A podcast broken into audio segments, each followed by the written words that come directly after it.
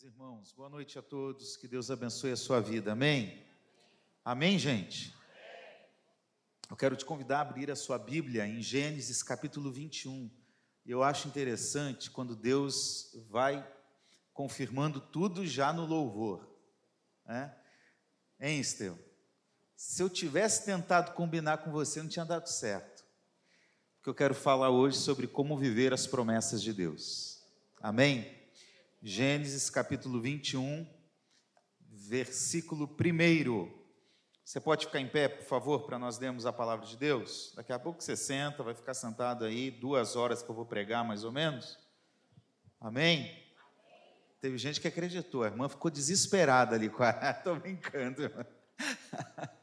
Gênesis capítulo 21, versículo 1, diz o seguinte: O Senhor visitou Sara como tinha dito, e cumpriu o que lhe havia prometido. Sara ficou grávida e deu à luz um filho a Abraão na sua velhice, no tempo determinado de que Deus lhe havia falado. Ao filho que lhe nasceu, que Sara lhe dera à luz, Abraão deu o nome de Isaque. Abraão circuncidou seu filho Isaque quando ele tinha oito dias segundo Deus lhe havia ordenado. Abraão tinha cem anos quando lhe nasceu Isaque, seu filho, e Sara disse: Deus me deu motivo de riso, e todo aquele que ouvir isso vai rir comigo. E acrescentou: Quem diria a Abraão que Sara ainda amamentaria um filho? Pois na sua velhice lhe dei um filho. Isaque cresceu e foi desmamado Nesse dia em que o menino foi desmamado, Abraão deu um grande banquete. Amém? Senhor, nós te somos gratos por tua palavra, nós somos gratos por teu amor, nós somos gratos por teu perdão, nós somos gratos por tua promessa. E agora, Senhor, abre o nosso coração, a nossa mente, para entender a tua palavra e, mais do que isso, praticarmos a tua palavra, para que ela possa se cumprir em nossas vidas. Assim nós oramos em nome de Jesus. Amém. Pode se assentar? Meus irmãos, quero falar com vocês então sobre como viver as promessas de Deus. A verdade é que promessas elas fazem parte da vida humana em várias coisas. Nos relacionamentos, a gente começa lá a namorar, né? A gente começa a fazer promessa, eu vou ser assim, eu vou fazer isso. É ou não é verdade? Faz tanta promessa que quando chega no casamento não cumpre nem a metade delas. Promessas fazem parte. Promessas fazem parte da vida social, política, por exemplo. Daqui a pouco vai começar aí o programa na TV com um monte de político prometendo um monte de coisa que a maioria delas eles não vão cumprir. Faz parte. Eu gosto muito de futebol e adoro falar mal do Flamengo, né? Mas hoje eu não vou falar não. Estou tentando me segurar. Esses dias eu falei mal do Flamengo, um casal levantou e foi embora. Não posso mais falar, né? Ah, o que, que eu ia falar, gente? Assim, lembrando, e quando a, a, quem gosta de futebol sabe, pode passar aí uns dois slides para frente, por favor. Isso. Uh, quem gosta de futebol sabe quando contrata um técnico, um jogador novo, e o cara vai se apresentar, ah, eu prometo, eu vou jogar bem, eu vou fazer isso, eu vou fazer aquilo, e às vezes dá certo, às vezes não dá. Os vascaínos que o digam. Né? Hoje eu mudei, gente, olha aí, milagres acontecem. Né? Promessas fazem parte da vida de todos nós. E, na verdade, quando a gente pensa em relação à fé, a gente quer saber que promessa que Deus tem para a minha vida. Eu cresci numa igreja que era bem reteté. É? Então, quando alguém tinha uma palavra profética, todo mundo já ficava meio assim: será que tem alguma coisa para mim? Quando não estava em pecado, porque quando estava em pecado queria se esconder do profeta. É. Mas quando estava tudo bem, será que Deus tem uma promessa para a minha vida? E, enfim, faz parte. E na fé cristã não é diferente, porque promessas fazem parte do relacionamento entre Deus e nós. Deus faz promessas desde o início, nós estamos no primeiro livro. E ele faz essas promessas justamente porque ele é um Deus de promessas, mas diferente do técnico de futebol, do político que a gente vota e de muitas outras promessas que recebemos na vida, Deus faz promessas, mas ele cumpre com as promessas que faz nas nossas vidas. Pode passar, por favor. E as promessas de Deus vêm ao nosso encontro. Primeiro eu quero que você entenda algo muito importante. As promessas de Deus não têm a ver com um assir, indivíduo isolado. A maior parte das promessas de Deus nas Escrituras tem a ver com o povo de Deus. Então, tudo que está aqui tem a ver com a gente, coletivamente. Ainda que eu creio que circunstancialmente, um momento excepcional. Deus pode fazer uma promessa individual. Não fique se acostumando achando que todo dia vai vir um profeta colocar a mão na tua cabeça e ficar te dando promessa. Não, não, não. As promessas mais importantes para a sua vida estão aqui, ó. Você tem que seguir.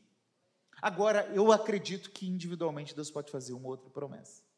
E você é alvo disso também. Então, diante de tudo isso, eu quero descobrir com vocês como nós podemos viver as promessas de Deus.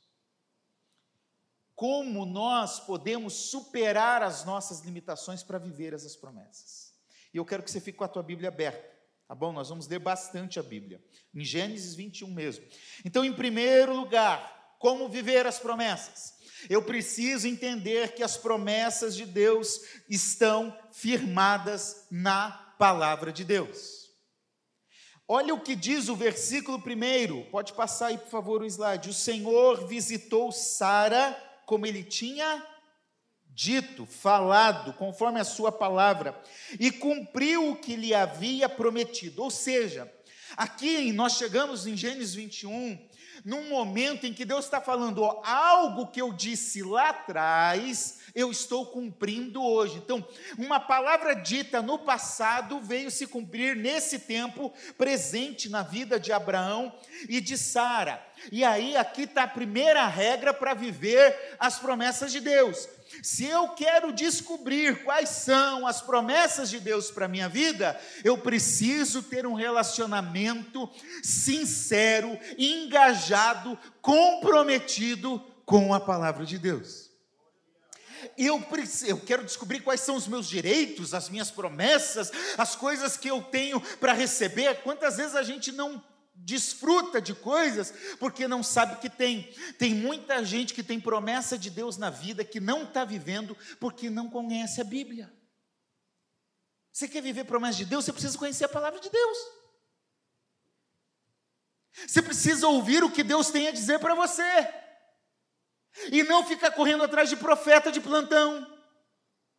E não fica pedindo para aparecer um anjo para revelar alguma coisa para você, porque as maiores promessas de Deus já foram realizadas na Sua palavra, e a palavra de Deus vem como uma promessa que traz vida, que transforma um vale de ossos secos em corpos levantados e marchando em soldados, que transforma a morte em vida, que transforma a inexistência em coisas que Ele traz à existência.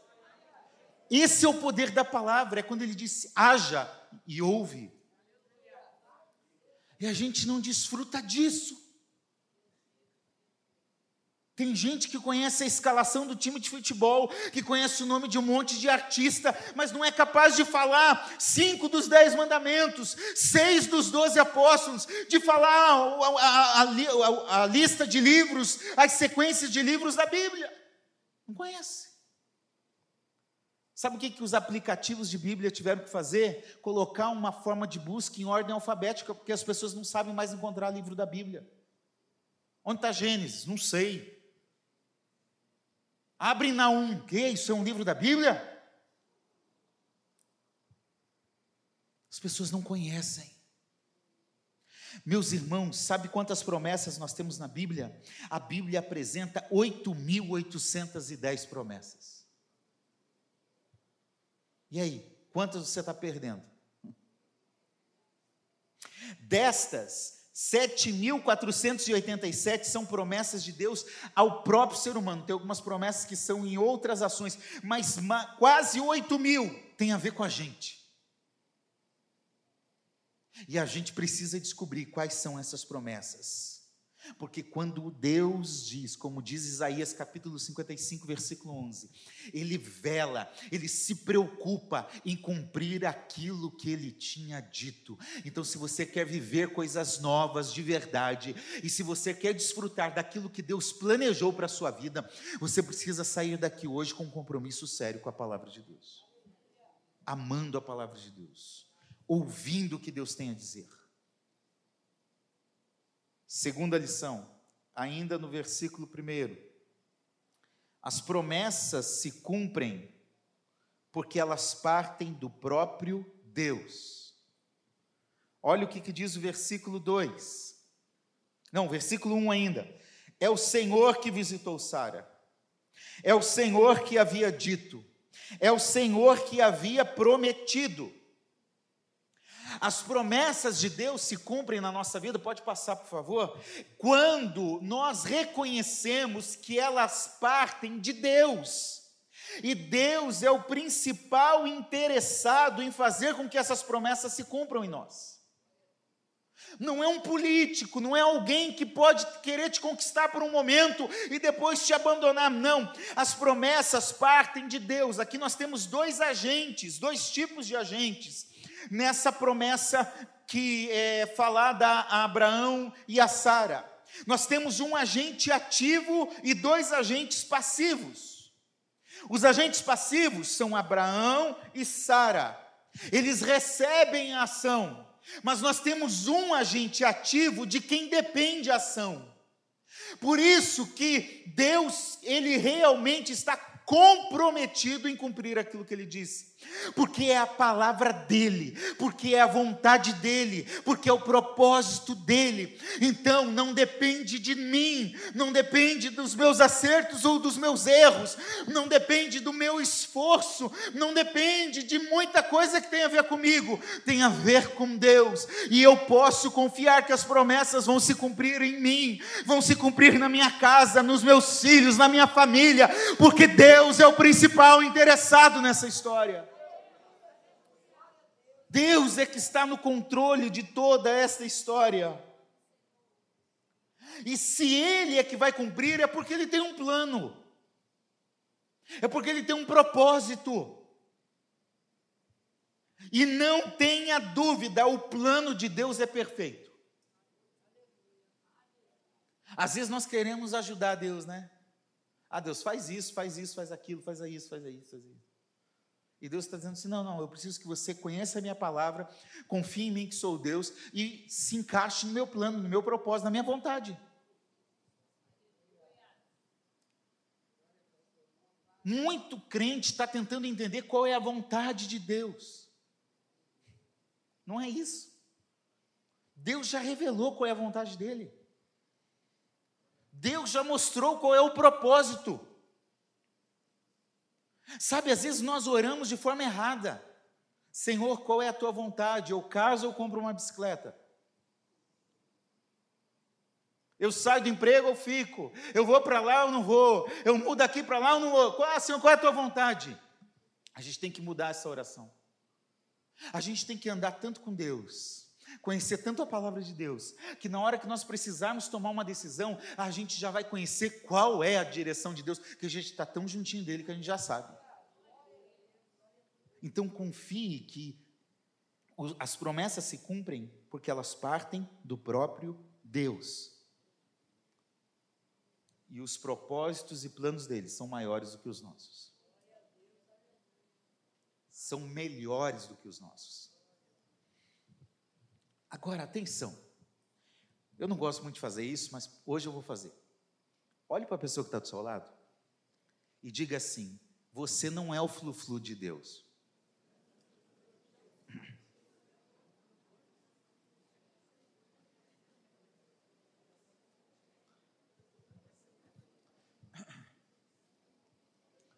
Está na moda por aí agora pregador, pregador modinha de YouTube dizendo: você é, é, o centro do coração de Deus, o mundo para por causa de você. Não, esquece isso, meu filho. Não tem a ver com Abraão, não tem a ver com Sara. O propósito não é Isaac. Não tem. Abraão é um meio para um fim maior, Isaac é um meio para um propósito muito maior e melhor. Sabe com quem tem a ver essa história em Gênesis capítulo 21? É com Cristo, ele é que está no centro dessa história. Era preciso Abraão? Claro que era. Era preciso Isaac? Claro, sim. Mas era porque nessa descendência haveria de nascer o verdadeiro descendente que é Jesus Cristo. Então, para nós vivemos as promessas de Deus, nós precisamos entender que parte de Deus é por Ele, é por meio dele, para Ele são todas as coisas. Então, eu tenho que estar em Cristo para viver as promessas de Deus. Abra comigo Gálatas, capítulo 3, versículo 16. Gálatas 3, 16.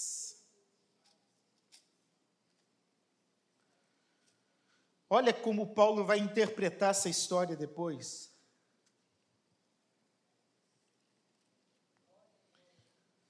Ora, as promessas foram feitas a Abraão e ao seu descendente.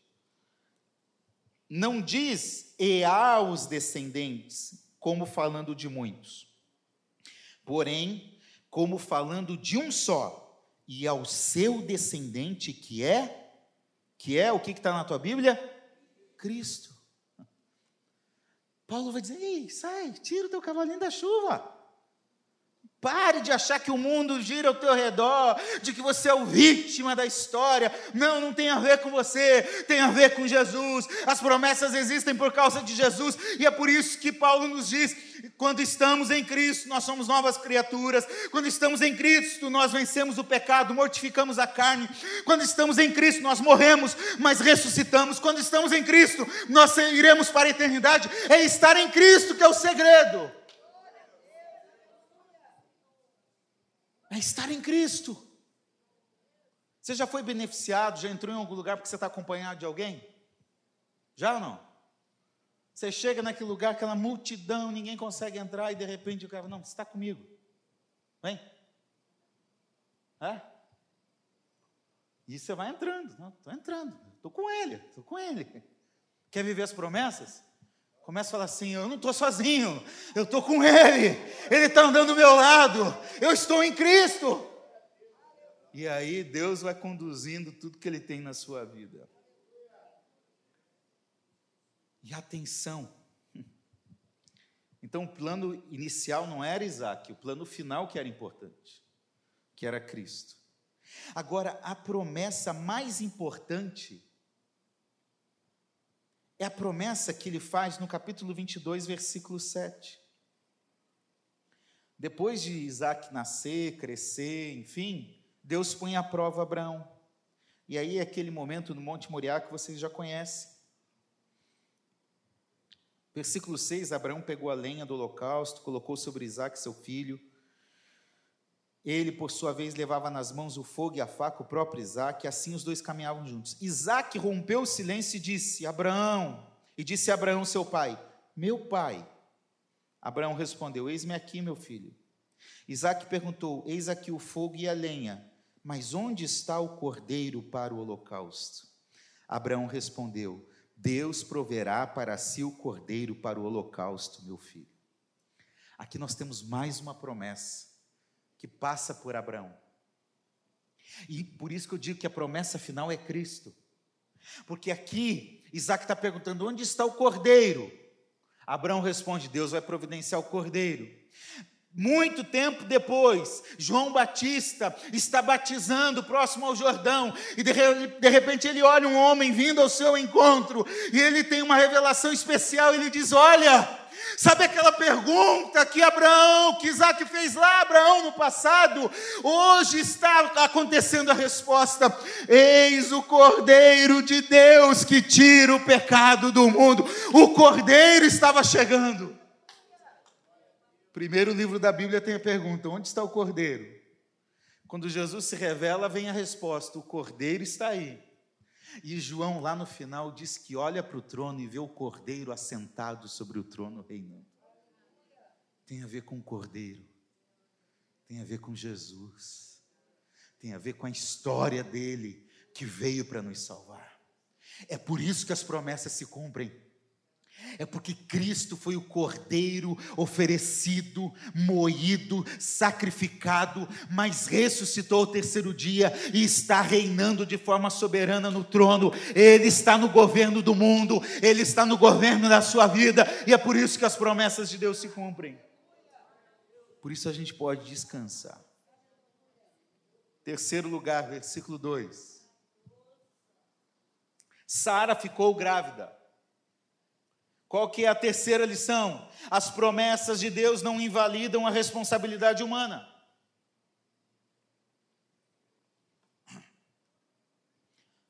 O ser humano é folgado por si só, o brasileiro um pouco mais. E aí tem crente que fala: não, é Deus que vai fazer e não quer fazer nada. Não quer assumir a responsabilidade de buscar aquilo que Deus já deu.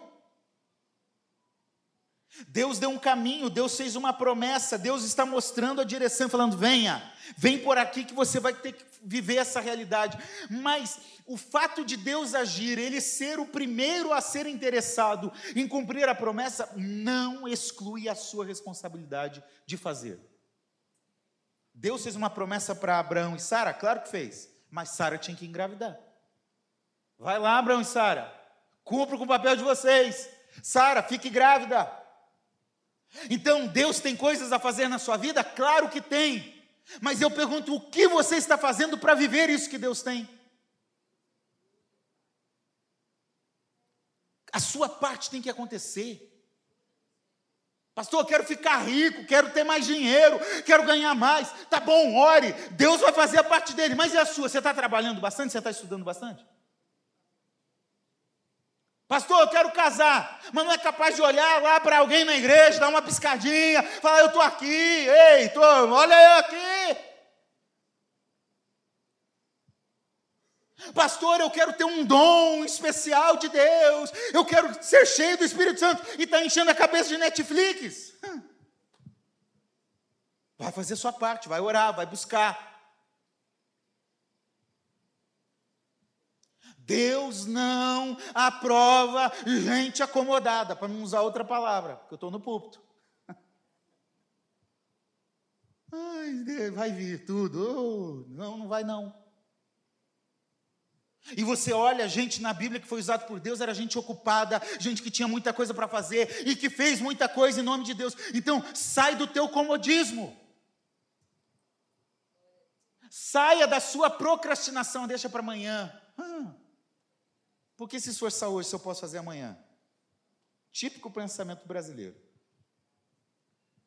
Vai jogando as coisas com a barriga, vai lá para frente, deixa para lá, deixa. Não, não. Muda hoje a sua realidade. Levanta, sai do seu lugar, vai orar, vai buscar, vai trabalhar, vai estudar, vai se esforçar, vai à luta. Vai à luta. As promessas de Deus se cumprem em quem sempre esteve disposto a lutar, a vencer com Deus. Então saia do seu lugar. Amém? Amém mesmo? Tá bom. Quarto, as promessas de Deus superam nossas limitações, e graças a Deus por isso. Versículo 2: Sara ficou grávida e deu à luz a um filho na sua velhice. Hum. Abraão e Sara eram velhos ser mais politicamente correto, avançados em idade. Meus irmãos, existem limitações no caminho. Existem barreiras. Nós sabemos que aqui Abraão já estava com 100 anos, Sara com 90. É lógico alguém gerar um filho nessa idade? É humanamente impossível. Segundo problema, Sara era estéreo. Humanamente falando, nós temos aqui uma impossibilidade. Olha comigo, Gênesis capítulo 18, versículo 11.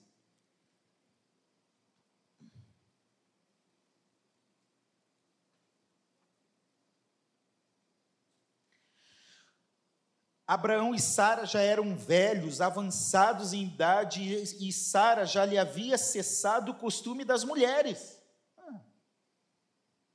Tudo para ser impossível. Agora vá comigo, por favor, em Hebreus capítulo 11, lembrando que Hebreus é o texto que fala dos heróis da fé. Hebreus capítulo 11, versículo 11 e 12. Olha o que, que diz o texto pela fé. Então, como nós superamos nossas limitações? Como? Pastor, é impossível.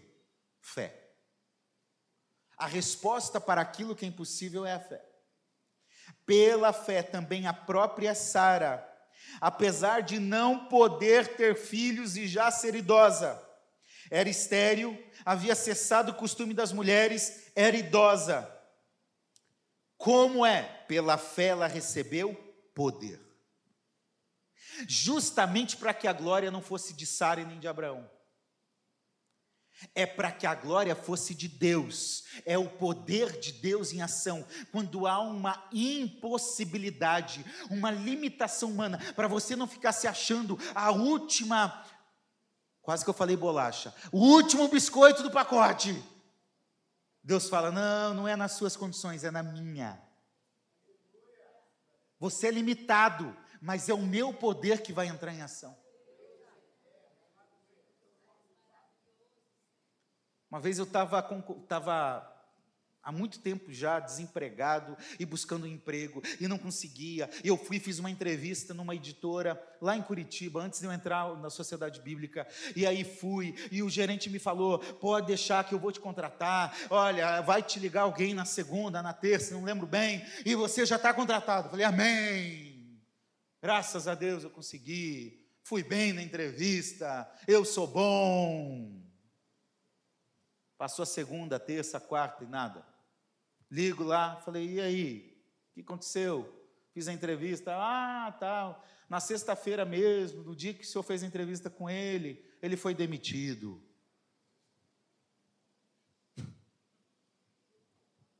É Deus que cuida. Graças a Deus que eu não entrei naquele lugar. Essa editora faliu. Alguns anos depois. E pouco tempo depois, eu entrei num processo seletivo da sociedade bíblica onde tinha umas 50, 60 pessoas para duas vagas. E um tinha faculdade não sei o quê, e não sei o quê, eu não tinha nada. Estava no seminário no segundo ano. Não tinha muitas experiências, porque trabalhei muito tempo no escritório do meu pai. Não tinha muita experiência, não tinha formação, não tinha condições nenhuma. Um monte de gente. Eu falei: ah, aqui não vai dar certo. Foi para o segundo dia, ficou só 15, eu fiquei. Foi para o terceiro dia de seleção e ficaram quatro, eu fiquei. Chegou no último dia, eu entrei naquela função, naquela vaga. Em um ano e meio fui promovido a gerente, em dois anos e meio fui promovido a diretor regional e mudei para o norte do país. Deus fez aquilo que era limitação minha. Porque é Ele quem tem que agir com poder para mudar a realidade. Então, Sara recebeu poder para ser mãe, pois considerou fiel, é, foi pela fé, aquele que lhe havia feito a promessa. Por isso também de um só homem. Eu gosto demais de alguns textos. Porque olha o que, que o escritor aos Hebreus faz. Ele usa um sarcasmo aqui. De um homem praticamente morto. O autor bíblico está dizendo, Ei, Abraão já estava morto, não, não vinha nada dali. De um homem praticamente morto saiu uma posteridade tão numerosa como as estrelas do céu e inumerável como a areia que está na praia do mar. É o poder de Deus que supera a minha e a sua limitação. Então, tem limitação na sua vida hoje? Coloca ela na frente de Deus e diz: Deus, está aqui, ó. Eu não posso, eu não consigo, eu não sei, eu dependo do teu poder em ação na minha vida. Versículo 2 ainda. Abraão, Sara deu à luz a Abraão na sua velhice, no tempo determinado de que Deus havia falado. Hum. A quinta lição é: as promessas de Deus se cumprem no tempo dele, não no nosso. Ah, que difícil isso, gente. Porque a gente acha que a gente sabe o tempo que Deus tem que responder as coisas. Senhor, tem que ser agora, porque se não for agora. Sabe que às vezes criança mimada, birrenta, eu quero, eu quero, eu quero. E o pai, não, não vai comer esse negócio agora, não. Não vai lá agora, não, não é a hora. A palavra de Deus está dizendo assim: é no tempo determinado por Deus. Eu gosto muito de ver toda essa história, porque sabe quanto tempo levou para essa promessa se cumprir? Quem sabe? A promessa aconteceu lá em Gênesis capítulo 12, quando Abraão tinha 75 anos. Gênesis 21, Abraão está com 100 anos. Levaram 25 anos para a promessa se cumprir. Aí você orou ontem já quer que Deus responda hoje. E se não responder, eu vou sair da igreja. Não adianta orar. Não é no teu tempo. É no tempo determinado por Deus. Foi preciso 25 anos. Então, acalme-se e confie que Deus é que está no controle da sua vida e no tempo determinado, no tempo escolhido, no tempo em que Ele determinou, aquilo que Ele tem de promessa na sua vida vai se cumprir. Pastor, está passando o tempo. Fica calmo, já passaram 25 anos? Por esse padrão aqui, pelo menos. Então se acalme. E por favor, não tente ajudar Deus. Sabe por quê? Gênesis 12, Abraão com 75 anos, Deus fez a promessa. Gênesis 16, dez anos depois, Abraão estava com 85 anos, e depois da promessa já realizada dez anos atrás, Abraão chega e fala assim: Abraão e Sara, e já passaram dez anos e a promessa não se cumpriu. Vamos ajudar Deus? A gente acha que tem que ajudar Deus. Ao dizer o que ele tem que fazer, o senhor, o senhor não está entendendo, o senhor tem que fazer assim, assim, assim. E aí Sara chega e fala: faz o seguinte, para que aquela promessa lá se cumpra, vai lá e pega a minha serva H. Olhe bem para mim, por favor. Não tente ajudar Deus. Você vai complicar ainda mais a situação. Por causa disso, até hoje, as consequências estão aí. Nasceu um filho da escrava da Agar, Ismael que até hoje tem rivalidade com os descendentes de Isaac, os povos árabes contra os povos israelitas. Não tente ajudar a Deus em nada.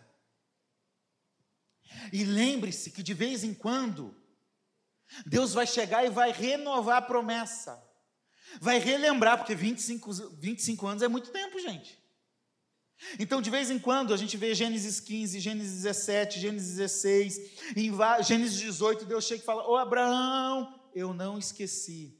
Enquanto você não está vivendo aquilo que Deus planejou, aquilo que era o plano dele e que ele quer desenvolver através da sua vida, de vez em quando ele vai usar um Estevão para vir cantar aqui e falar: ó, continua sonhando, continua aguardando a promessa de Deus. De vez em quando ele vai trazer um Assir para pregar: ó, as promessas de Deus vão se cumprir, se acalma aí, fica quietinho, fica no teu lugar, continua orando, continua confiando. Deus vem e traz algumas gotas de consolo, nós dizendo: se acalme, eu, eu sei a promessa que eu tenho tenho, eu sei o que eu tenho que fazer, não faça nada, continue confiando, apenas isso.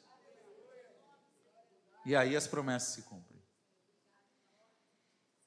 Em sexto lugar, olha comigo o versículo 3.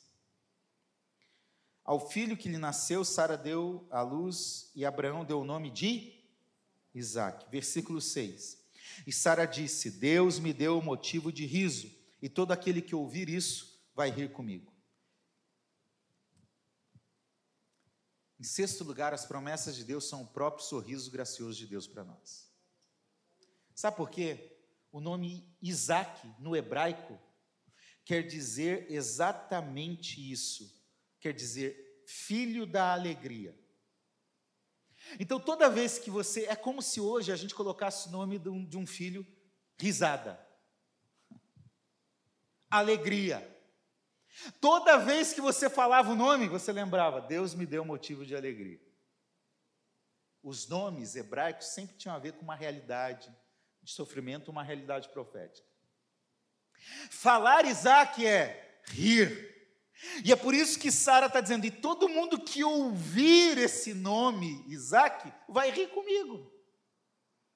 E é para rir de fato. Dois já em idade avançada. Ela já tinha cessado o costume das mulheres. Ela era estéril. Mas assim mesmo, Deus cumpriu a sua palavra. Eu preciso entender que às vezes nós podemos viver um tempo de choro, de dor, de tristeza, de escassez. Um, momento em que a gente não tem resposta. Um momento em que parece que Deus não está olhando por nós. Que Deus não está nem aí com, nossa, com o nosso sofrimento. Eu quero quero dizer que essa não é a realidade. O choro pode durar uma noite, pode durar um tempo, mas a alegria de Deus vem pelo amanhecer, a alegria de Deus vem no momento certo, e essa alegria traz o sorriso gracioso, é graça, é favor, é amor de Deus nas nossas vidas. Angústia nada mais é do que um sofrimento demorado. E depois de sofrer tantos anos, agora Sara estava rindo. A melhor coisa é você lembrar de momentos difíceis. Eu lembro que quando o meu filho nasceu mais velho, Assir Neto, eu assumi logo em seguida uma congregação de uma igreja em Piraquara, no Paraná. Pegava quatro ônibus para ir de onde eu morava até esse local. Não tinha dinheiro, não tinha nada, era uma congregação numa comunidade carente que tinha três membros quando cheguei lá, porque estava acabando. Eu era líder do louvor, Estevão na igreja principal. E um dia eu chamei a, os, os, membros e dei uma bronca lá, e eles foram reclamar, passou, o pastor falou: você vai, você vai embora daqui. Graças a Deus. Foi aí que começou minha caminhada ministerial. Você vai assumir uma congregação lá que está quase fechando. Chegou eu, minha esposa e meu filho. Tinha duas irmãs e uma filha de uma irmã. Tinha três, chegou três. 100% de crescimento no primeiro culto. Aleluia. Mas terminou o culto, a mãe e a filha chegaram e falaram: oh, Você é muito novo, eu tinha 21 anos. Não vou ficar numa igreja com você como pastor. Todo o carinho que eu tenho por você. Tá bom, irmão, vai embora. Vai com Deus. Foi um tempo tanta dificuldade. Tem que vir aqui um dia para contar esse testemunho desse lugar. Mas eu lembro uma vez que eu estava no terminal de ônibus em Curitiba, há muito terminal de ônibus, é um sistema integrado de transporte, próximo já para chegar na igreja. E aguardando, e meu filho, o neto, olhou para uma pessoa, uma criança tomando uma latinha de Coca-Cola. E ele falou: Papai, eu quero uma Coca. E com dor no coração, e minha esposa, a gente não tem dinheiro para comprar uma Coca. Eu não tinha dinheiro para comprar nada. A gente vivia de milagre de sustento assim, o comia, eh, chegava o valor para comer aquele dia, para pagar a conta do dia, e vivia assim, eu vivia assim quatro anos. E hoje, quando eu vou comprar uma coca, eu lembro, e meu filho ama coca.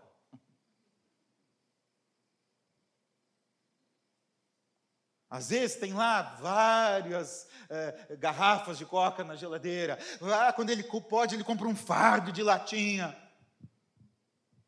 E hoje você vê, ah, aquele tempo foi de sofrimento. Mas hoje ele pode rir, sorrir, porque Deus mudou a história. Quando a gente vive tempos difíceis, a gente valoriza melhor o milagre. Quando a gente sabe o que é chorar, o que é sofrer, a gente valoriza melhor aquilo que Deus nos dá. É por isso que Deus vai trazer um tempo de sorriso a você, mas você vai aprendendo a viver até lá, para quando você chegar lá, você olhar para trás e dizer: Foi Deus que me trouxe até aqui. E aí sorria, curta, faz churrasco, convida o pastor Assir para comer churrasco, ou pizza de quatro queijos, aleluia. Meu Deus, tem que acabar. Sétimo lugar, vou falar rapidinho para acabar. As promessas de Deus devem ser consagradas a Ele. Abraão circuncidou o seu filho quando ele tinha oito dias, segundo Deus havia ordenado. A circuncisão era uma marca distintiva de pertencimento do povo de Deus. Deus deu Isaac a Abraão. Isa Abraão pegou Isaac e falou: Eu devolvo para o Senhor. Vou fazer uma marca nele aqui para mostrar que ele é seu e não meu. No capítulo 22, Deus fala: me devolve o Isaac. Se fosse eu, eu ia falar: o senhor está brincando comigo? Eu passei 25 anos aguardando uma promessa. Agora o senhor vem e me pede aquilo que o senhor me deu? Está de brincadeira. Hum. Abraão foi até o final, levantou o cutelo. Aí Deus diz: Não, não, não, pode parar, agora eu já sei que ele é meu. Pode parar por aí. Aquilo que nós recebemos não é nosso. Cuidado, porque quando a gente começa a ganhar dinheiro, começa a ganhar isso, começa a conquistar alguma coisa, começa a ter sucesso em alguma área da vida, começa a pregar bem, começa a cantar bem, começa a fazer alguma coisa bem, a gente fala, eu sou bom. Não, não, não, não, não, não, não, não, não, não, não tem, não tem a ver com você. Devolve a Deus. Você prega, é para a glória de Deus. Você canta, é para a glória de Deus. Você toca, é para a glória de Deus. Você tem uma boa família, é para a glória de Deus. A tua casa é para a glória de Deus. A tua roupa, o teu dinheiro, o teu salário, a tua vida, o ar que você respira é para a glória de Deus. É tudo para a glória de Deus. Devolva a Ele tudo que você você tem. Consagre Ele. É dele. É para Ele. Rapidinho. São só 25 pontos. Não, são só 10. 8. As promessas de Deus marcam a nossa geração. Sara disse: Deus me deu motivo de riso e todo aquele que ouvir isso vai rir comigo. Sabe o que Deus está dizendo? Que aquilo que você recebe dele é para celebrar com os outros. Sara, ó, ó, eu tô, agora eu tenho um filho, vem rir comigo aqui, vem compartilhar comigo. E isso é igreja. Igreja é compartilhar, é sorrir, é comer junto depois do culto, é sair passear junto, é sair evangelizar junto, é orar uns pelos outros, é orar uns pelos outros e com os outros, é chorar com os que choram, é se alegrar com os que se alegram, é viver numa vida de comunidade. Não seja egoísta. Eu me basto eu vou adorar Deus em casa, porque eu não preciso da igreja. Esse é o maior engodo desse tempo. O movimento dos desigrejados está ensinando uma mentira. O próprio Deus, em essência, ele é um, mas ele é Pai, Filho e Espírito. Eles se relacionam harmoniosamente. O próprio Deus é uma comunidade. Três pessoas, um só Deus. E é por isso que ele cria não um indivíduo para adorar ele sozinho em casa, não. Você pode adorar Deus em casa se você precisar, mas ele te fala: pode adorar lá, mas venha viver em comunidade e compartilhar tudo que você tem junto com seus irmãos. Esse era o princípio da igreja primitiva. Viviam juntos e tinham tudo em comum. Ah, pastor, mas na igreja tem invejoso? Claro que tem. Você também está aqui? Ah, pastor, mas na igreja tem gente problemática? Claro que tem. Na igreja que Pedro pastoreava tinha. Atos 2, o Espírito desce, a igreja cresce. Atos 4, está todo mundo vivendo em paz, graças a Deus. Atos 5, dois mentirosos aparecem na igreja, Ananias e Safira. Se na igreja que Pedro pastoreava tinha mentiroso, imagina a minha. Atos 6, as viúvas dos gregos estão sendo esquecidas. Preconceito social, religioso e. Mais um que eu esqueci. Preconceito dentro da igreja, que Pedro pastoreava. Igreja é um lugar que tem problema, claro que tem, porque eu e você estamos aqui, ah, pastor, vou embora para outra igreja. Você vai levar o problema com você e vai encontrar outros problemas lá. Mas a igreja é um lugar de pecadores, arrependidos, santificados que estão lutando para ser melhor e para viver de acordo com Deus. Então nós podemos compartilhar e abençoar uns aos outros, cuidar uns dos outros. Em nono lugar, as promessas de Deus devem ser cuidadas como um presente especial. Versículo 7 Sara ainda amamentaria um filho. Deus deu o filho. Legal. Sara, agora você vai ter que amamentar. Você vai ter que cuidar, vai ter que ensinar, vai ter que educar, vai ter que corrigir. Nós recebemos promessas de Deus que nós devemos cuidar, porque é um, um presente especial de Deus. Eu lembro que quando eu tinha 15 anos, eu vivia orando, Senhor, me dá o dom da palavra, do conhecimento e da sabedoria. Senhor, eu não queria qualquer outro dom, eu queria ter dom da palavra de conhecimento e palavra de sabedoria. E eu reconheço que Deus me deu esse dom. Ou seja, o que eu prego hoje não é porque eu sou bom, porque eu estudei, não, é porque Deus me deu um dom e eu tenho que valorizar esse dom e cuidar desse dom, porque é um presente dele na minha vida. Ai de mim se não pregar o evangelho, ai de mim se rejeitar subir num altar como esse para pregar a palavra de Deus. Ele me deu isso. Eu tenho que cuidar disso. Tem gente que orou, eu quero cantar, eu quero servir, eu quero fazer alguma coisa. Deus deu um dom, deu um talento, deu uma habilidade, agora está sentado, acomodado, sem fazer nada. Se Deus te chamou, vem fazer o que Ele te chamou para fazer. Se Deus te deu um dom, cumpra com o dom que Deus te deu. Não enterre o seu talento, porque quando ele voltar, ele vai cobrar e vai falar: e aí, o que você fez com o talento que eu te dei? Cuide daquilo que Deus te deu. Cuide do seu filho. Ah, pastor, eu não tinha filho. Ai, orei, orei, agora Deus deu um filho. E agora chama de cachorro. Trata de qualquer jeito. Implorou para casar, Senhor, me dá uma esposa linda, um esposo lindo. E hoje trata de qualquer jeito o cônjuge não valoriza. Valorize aquilo que Deus te deu. Cuide do que Deus te deu. E aliás, como diz a palavra, se você tem uma esposa, homem que está aqui, é porque Deus foi bondoso com você. E vice-versa. Cuide do que Deus te deu. Valorize a casa, o carro, a roupa, as coisas que Deus tem te dado. Fique em pé, por favor. Em décimo lugar, as promessas cumpridas devem gerar gratidão e celebração. Versículo 7 diz, 8, melhor dizendo, Isaac cresceu e foi desmamado nesse dia em que o menino foi desmamado, Abraão deu um grande banquete. Vamos festejar. Deus é um Deus que nos chama a viver uma vida de celebração. Amém, gente?